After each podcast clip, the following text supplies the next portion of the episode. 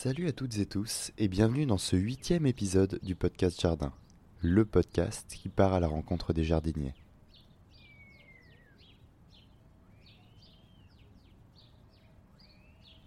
Après un épisode enregistré en Lozère que je vous recommande, je vous emmène aujourd'hui dans les Hauts-de-Seine, à Nanterre.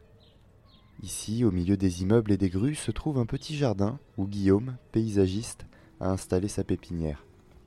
En ce week-end de comptage des oiseaux des jardins, où chacun est invité à recenser les oiseaux de son jardin pour la LPO, Guillaume a troqué ses outils contre des jumelles et un stylo.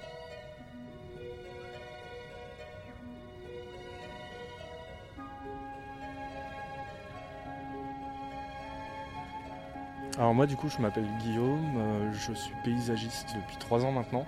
J'ai fait une reconversion, j'ai voulu quitter les métiers de bureau pour un petit peu euh, travailler, euh, renouer un peu avec la nature, changer de métier.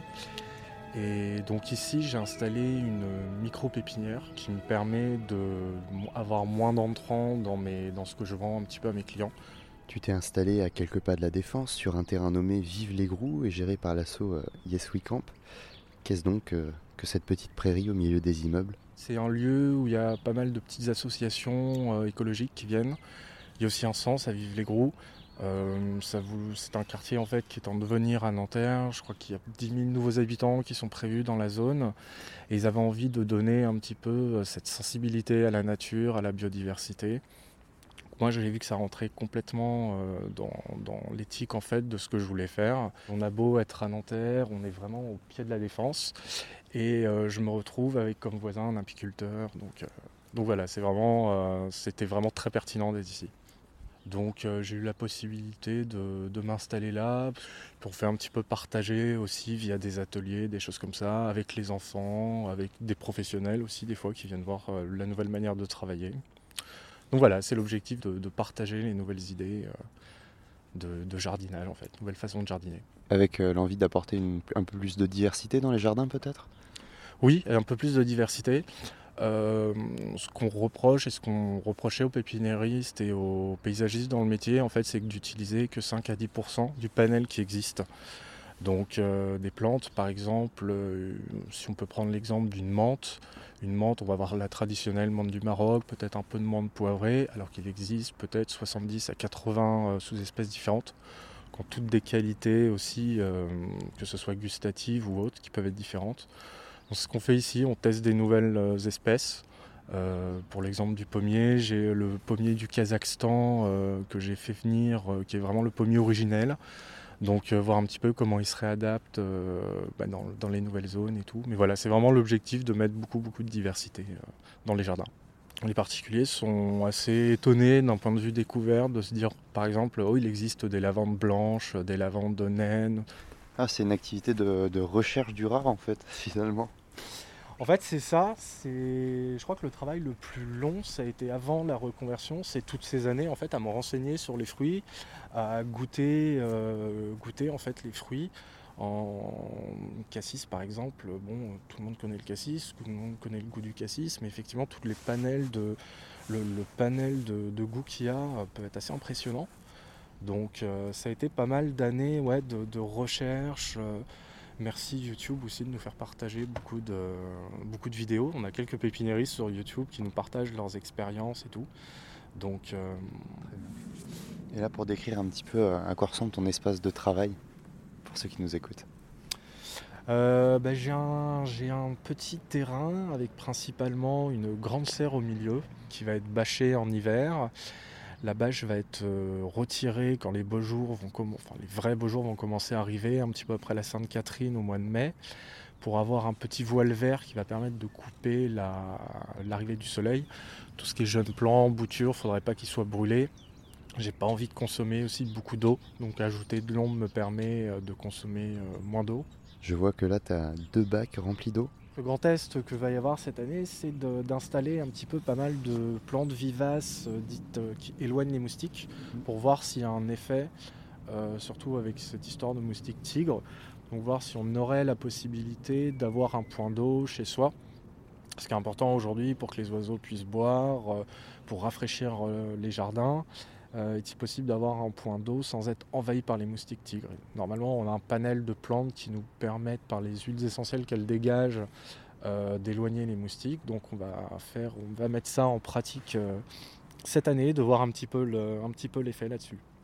D'accord. Donc plus qu'une petite exploitation, c'est un petit laboratoire en fait. C'est un petit laboratoire, ouais, ouais, ouais. Donc il y a une chose qu'on teste un petit peu. Donc euh, c'est vrai qu'on bah, a tout un tas de nouvelles données qui arrivent. Euh, on avait des super solutions anti-moustiques euh, qui existaient depuis des années. Puis là, on a cette nouvelle sous-espèce qui est arrivée chez nous, qu'il faut gérer. Donc voilà, il faut remettre le nez bah, dans, la, pratique scientifique et dans les livres, recommencer un petit peu. Donc voir ce qui fonctionne et ce qui fonctionne moins bien. Donc voilà, il y a pas mal de sciences participatives en tout cas ici. On voit chez toi ce besoin de, tester des choses, mais qu'est-ce qui t'a amené à ce métier de paysagiste? Euh, bah, C'est une passion depuis assez jeune euh, pour, euh, pour les plantes, pour les jardins, pour la construction des jardins. J'ai vu aussi au travers des années un métier qui évoluait, c'est-à-dire qu'aujourd'hui on a de nouveaux enjeux, on nous a parlé de beaucoup de choses, il y a eu il y a quelques temps, moi je suis arrivé dans ce secteur par euh, la découverte de la permaculture, de l'agroécologie. J'ai découvert ce que c'était. Je me suis dit effectivement, on peut faire des choses, on peut simplifier les choses, faire les choses mieux, plus intelligemment. Il y a beaucoup de travail. Donc, je me suis euh, dit pourquoi pas. Donc quand j'ai vu la pandémie arriver, j'ai pris, j'ai repris mes cours. J'ai passé, euh, passé un diplôme de paysagiste et puis, euh, et puis voilà, je me suis dit euh, autant me lancer et donner un nouveau sens. Aujourd'hui, on a ce qu'on appelle le Certifito, qui est un programme, qui est un petit diplôme qu'on a en tant que paysagiste et en fait qui est un programme qui nous sensibilise sur les produits phytosanitaires et qui nous enseigne un petit peu les méthodes alternatives et surtout la biodiversité. Donc peut-être qu'en installant telle et telle plante à tel endroit, je vais attirer tel et tel auxiliaire. Donc il n'y a pas besoin de forcément de mettre un produit chimique là où j'aurai une réponse un peu plus naturelle.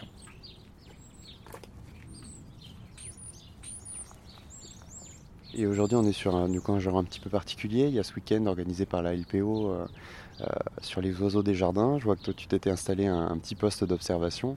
Euh, est-ce que bah, déjà ça t'arrive régulièrement de faire ces, observations-là et qu'est-ce qu'elle t'amène à, comme réflexion finalement? Euh, Ça m'arrive de temps à autre de faire des observations, ce qui me permet en fait de faire un petit inventaire de qui vient euh, sur mon terrain. Ce qui peut être intéressant de, voir en fonction, est-ce qu'il y a une logique par rapport à par rapport aux histoires de prédation, euh, ça me permet de, comptabiliser un peu aussi l'état de la nature dans notre petite zone. Donc euh, que ce soit par le nombre d'espèces différentes et la quantité d'oiseaux. Et on fait aussi bien sûr les petits euh, les, inventaires des animaux nocturnes. Donc ça, une fois par an, avec la petite caméra nocturne, de permettre de voir qui vient sur le site. et qu'est-ce que vous avez pu observer jusque-là, que ce soit en termes d'oiseaux ou même ce que vous avez pu, voir sur vos observations nocturnes notamment? Euh, été super étonné de voir, au vu de la configuration du, site ici, où on a vraiment, enfin, on a deux grandes zones vides à côté, j'ai remarqué beaucoup de présence de hérissons et surtout de lézards. Euh, ça c'était cet été. Euh, on a remarqué que les lézards étaient vraiment à la recherche d'un petit coin frais. On avait vraiment une présence énorme. Et les hérissons, en fait, du fait du, peu de, de, jardin, on a quand même un terrain vide qui fait peut-être pas loin d'un hectare à côté, on a des constructions tout autour, on est bordé de routes, et en fait on voit que les hérissons viennent ici euh, pour les saisons, pour se nourrir, aussi pour, ce, pour euh, là pour la basse saison, on a trouvé quelques nids. c'est toujours rassurant de savoir que la, nature garde une sorte de, de, résilience, euh, même dans les, dans les trucs très très urbains, quoi, très urbanisés. Oui, c'est peut-être un endroit qui sert de refuge finalement. Oui, en fait, c'est un petit, euh, c'est un petit refuge. Euh, on a l'impression qu'ici, c'est un petit jardin refuge. Donc, euh, les gens viennent aussi un peu sur le même comportement. les gens, on a des grandes tours à côté. Les gens viennent se réfugier dans le jardin en été parce qu'il fait frais, parce que c'est beaucoup plus agréable qu'être chez eux. Donc, on a tous un petit peu ce même réflexe. Peut-être est-ce aussi pour voir cette petite manifestation de la biodiversité on est d'ailleurs ici pas très loin de ton appartement où tu fais des observations mais qui sont différentes, non? J'en ai fait chez moi à Colombes parce que je vois pas mal. En fait, je vois pas Déjà, je suis au quatrième étage donc j'ai une, assez belle vue. Et je vois pas mal de perruches passer en ce moment. Mm. Donc, euh, et j'ai un petit accessoire qui, mine de rien, aide à repérer les oiseaux. C'est que j'ai un chat qui fait euh, quand un oiseau passe, vraiment quand il voit un oiseau très très loin. Donc, du coup, ça me permet de repérer des oiseaux en suivant son regard que je n'avais pas forcément repéré avant. Une petite tête supplémentaire, mais qui m'a permis de remplir une case ou deux en plus. Donc, euh, c'est toujours, toujours agréable. Puis ouais, ça permet, puisqu'on est quand même à, je sais pas, je pense qu'on est à peu près à 2 km, de voir ensuite euh, les résultats, de voir est-ce que j'ai vraiment vu une différence euh, en quantité, est-ce que ça se trouve on n'aura pas du tout les mêmes espèces, mmh. qu'est-ce qui revient. Donc ça permet de voir un petit peu différentes, euh, différentes versions. Euh. Il y a des grosses différences du coup entre les deux euh, en ville, oui, en ville, enfin c'est vraiment, je vois beaucoup de petits oiseaux, beaucoup plus de petits oiseaux en ville. Et c'est vraiment ces, perruches en fait qu'on retrouve. En fait, j'en ai pas vu ici à Nanterre. Et j'en vois beaucoup dans certains secteurs avec des configurations vraiment. J'en vois à Rueil-Malmaison, dans une partie de Nanterre aussi, euh, quartier un peu plus résidentiel. Et j'ai l'impression que quelque chose, euh, une sorte de tranquillité qui les attire dans, dans ces coins-là. Euh, et, voir un petit peu bah, aussi s'il y a une, interaction ou non ou des conséquences sur la présence des autres oiseaux. Bon, bah, en tout cas, je n'ai pas vu s'en aventurer dans ce coin-là de Nanterre les autres camarades de, l'oiseau ne sont pas perturbés. Et avant de réaliser des comptages, avant de, faire ce métier de paysagiste, est-ce que tu avais une affinité euh, particulière pour les oiseaux? Euh, Non, surtout j'avais, enfin, j'étais un peu même effrayé par les oiseaux. Euh, je, me suis, en fait, j'ai appris après à connaître les oiseaux, à me renseigner un peu sur, sur ce qu'ils faisaient de quoi ils se nourrissaient, donc qu'est-ce que j'étais plus susceptible de rentrer. Mais c'est vrai que, il y a quelques années, j'avais un peu une phobie des oiseaux. Mmh. Et, là, c'est plutôt passé. Je les trouve assez intéressants. Euh, donc, euh, je, me renseigne un petit peu sur eux. J'ai l'impression que la phobie, euh, la phobie est même passée. Enfin, je ne vivrai pas avec un oiseau dans mon appartement. Je pense que ça serait quelque chose de stressant. Mais, mais voilà, j'ai vraiment une approche beaucoup, beaucoup plus détendue des oiseaux. Quoi. Très bien. Et quel, quel doit être le rôle d'espace euh, comme celui-ci dans la biodiversité, surtout en ville? Bah, c'est de, déjà de ramener de la biodiversité en ville, proposer un peu euh, ici, c'est un jardin, donc on propose, euh, on propose un jardin aux gens qui n'ont pas la possibilité. Après le Covid, c'était quand même quelque chose de très important. Euh, un jardin qui est maîtrisé. On peut aussi euh, montrer aux gens de comment faire un petit potager, comment récolter ses fruits. Donc c'est vraiment quelque chose d'interactif qui est proposé, euh, qui est proposé ici. Et peut-être une source d'inspiration aussi pour certaines personnes qui ont envie de, moduler un peu leur, jardin, leur façon de vivre. donc voilà. Et là vient la, la question que j'aime poser à tout le monde. En tant que paysagiste, ça doit te parler, je pense. Qu'est-ce qu'un jardin pour toi? C'est une excellente question. Euh, un jardin, euh, on pourrait voir ça comme... Euh, j'aurais tendance à dire un lieu de, repos. Ben, c'est compliqué comme question. Qu'est-ce qu'un jardin? Non, c'est vraiment un lieu de, enfin, c'est une source d'inspiration en fait. moi, je vois ça comme un tableau vivant. Euh, ce qui est génial, c'est qu'on peut se poser sur un même spot jour après jour. On verra, euh, on verra jamais la même chose, que ce soit au travers les saisons, euh, du jour au lendemain peut-être, même entre le jour et la nuit. Enfin, je trouve que vraiment c'est quelque chose qui est, qui est, très vivant. Et hum, j'ai envie de redonner aussi un peu cette possibilité de, voilà, je trouve que c'est aussi une source d'alimentation qui peut être très importante, qui peut être sympathique il ne s'agit pas forcément d'être autonome avec son jardin, mais on peut rajouter un peu de la qualité alimentaire, peut-être mettre des aromates, des nouveaux aromates, découvrir des nouvelles saveurs au sein de son jardin, en pot, sur un balcon par exemple, dans des petits immeubles. Donc, euh, voilà, je pense que c'est aussi un lieu de découverte euh, culinaire, euh, artistique. C'est un moyen de rendre, rendre accessible un retour à la nature finalement? Oui, c'est un moyen de rendre accessible euh, un, retour, euh, un retour à la nature pour tout le monde. le fait qu'on puisse s'entourer un peu de verdure, ça appelle à mon avis les gens. Je pense que le contact culinaire, olfactif aussi, ça peut sensibiliser les gens et leur redonner un peu envie de renouer avec la nature, de se balader peut-être un peu plus souvent dans les jardins. Et puis ça stimule un petit peu l'esprit en découvrant des nouvelles choses, des nouvelles, euh, la manière dont le sol vit. Enfin, c'est vraiment de la découverte constante en fait. Eh bien merci à toi Guillaume pour cette découverte et ce moment à observer les oiseaux. Et merci pour cette petite photo de la nature en ville qui subsiste en partie grâce à des tiers-lieux comme celui-ci. On te retrouve sur Facebook et Instagram sous le nom Paysage Comestible et tu y partages quelques-uns de tes projets et découvertes.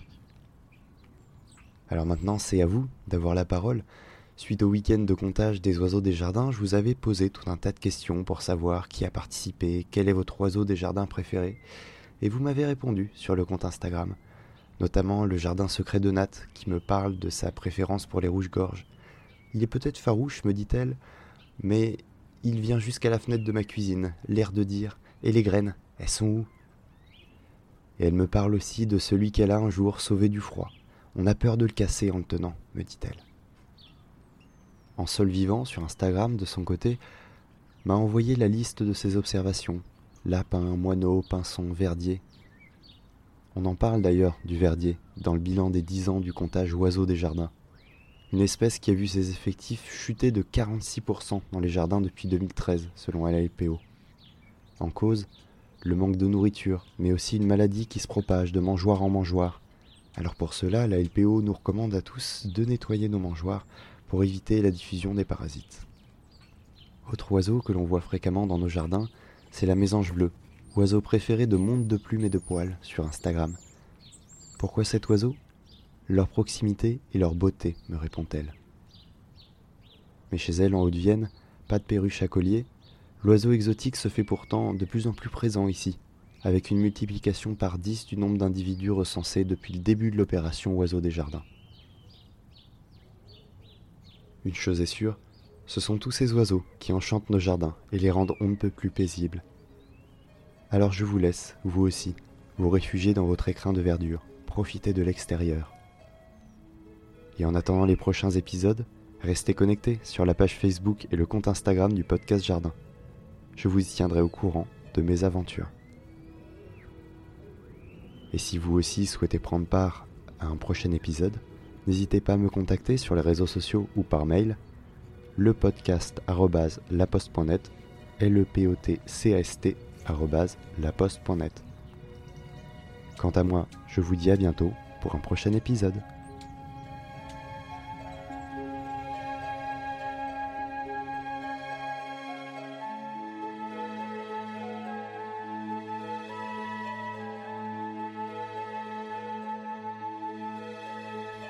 Ce podcast a été réalisé par Nicolas Ginestière avec une musique de Darren Curtis.